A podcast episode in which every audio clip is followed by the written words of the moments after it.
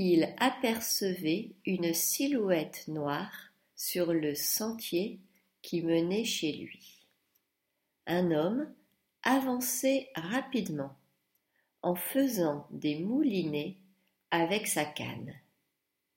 Valentin eut un sursaut en le reconnaissant. Monsieur Loitier, misère, il vient réclamer le loyer. Il descendit la colline en courant comme un fou pour prévenir sa mère. Mais il s'arrêta à quelques pas de la maison. Loitier était déjà arrivé. De sa voix aigre, il lançait des menaces.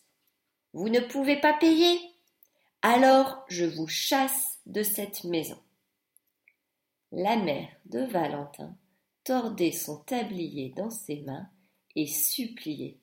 Par pitié, monsieur Loitier, laissez-moi encore quelques jours. Je réussirai à trouver de l'argent, je vous le jure.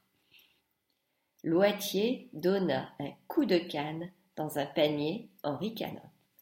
Puis il lissa sa moustache et finit par répondre. J'attendrai trois jours, pas plus. Et pour me faire patienter, vous allez me donner votre mouton, tiens. La mère de Valentin baissa la tête et murmura. Bien, monsieur Loitier, mon fils l'amènera ce soir, chez vous, au mât des cyprès. Valentin, caché derrière le puits, tremblait de colère. Il ramassa une pierre pour la jeter sur Loitier. Mais sa mère le vit et courut pour arrêter son geste. Ne fais pas ça, tu es fou. Il marmonna entre ses dents.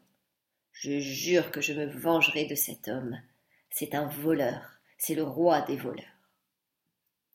Juste avant le coucher du soleil, Valentin s'en alla avec le mouton. Le long du chemin, les orangers en fleurs sentaient tellement bon qu'il oubliait presque sa fureur. Mais bientôt, il s'engagea dans une allée bordée d'arbres. Tout au bout, c'était le mât des cyprès.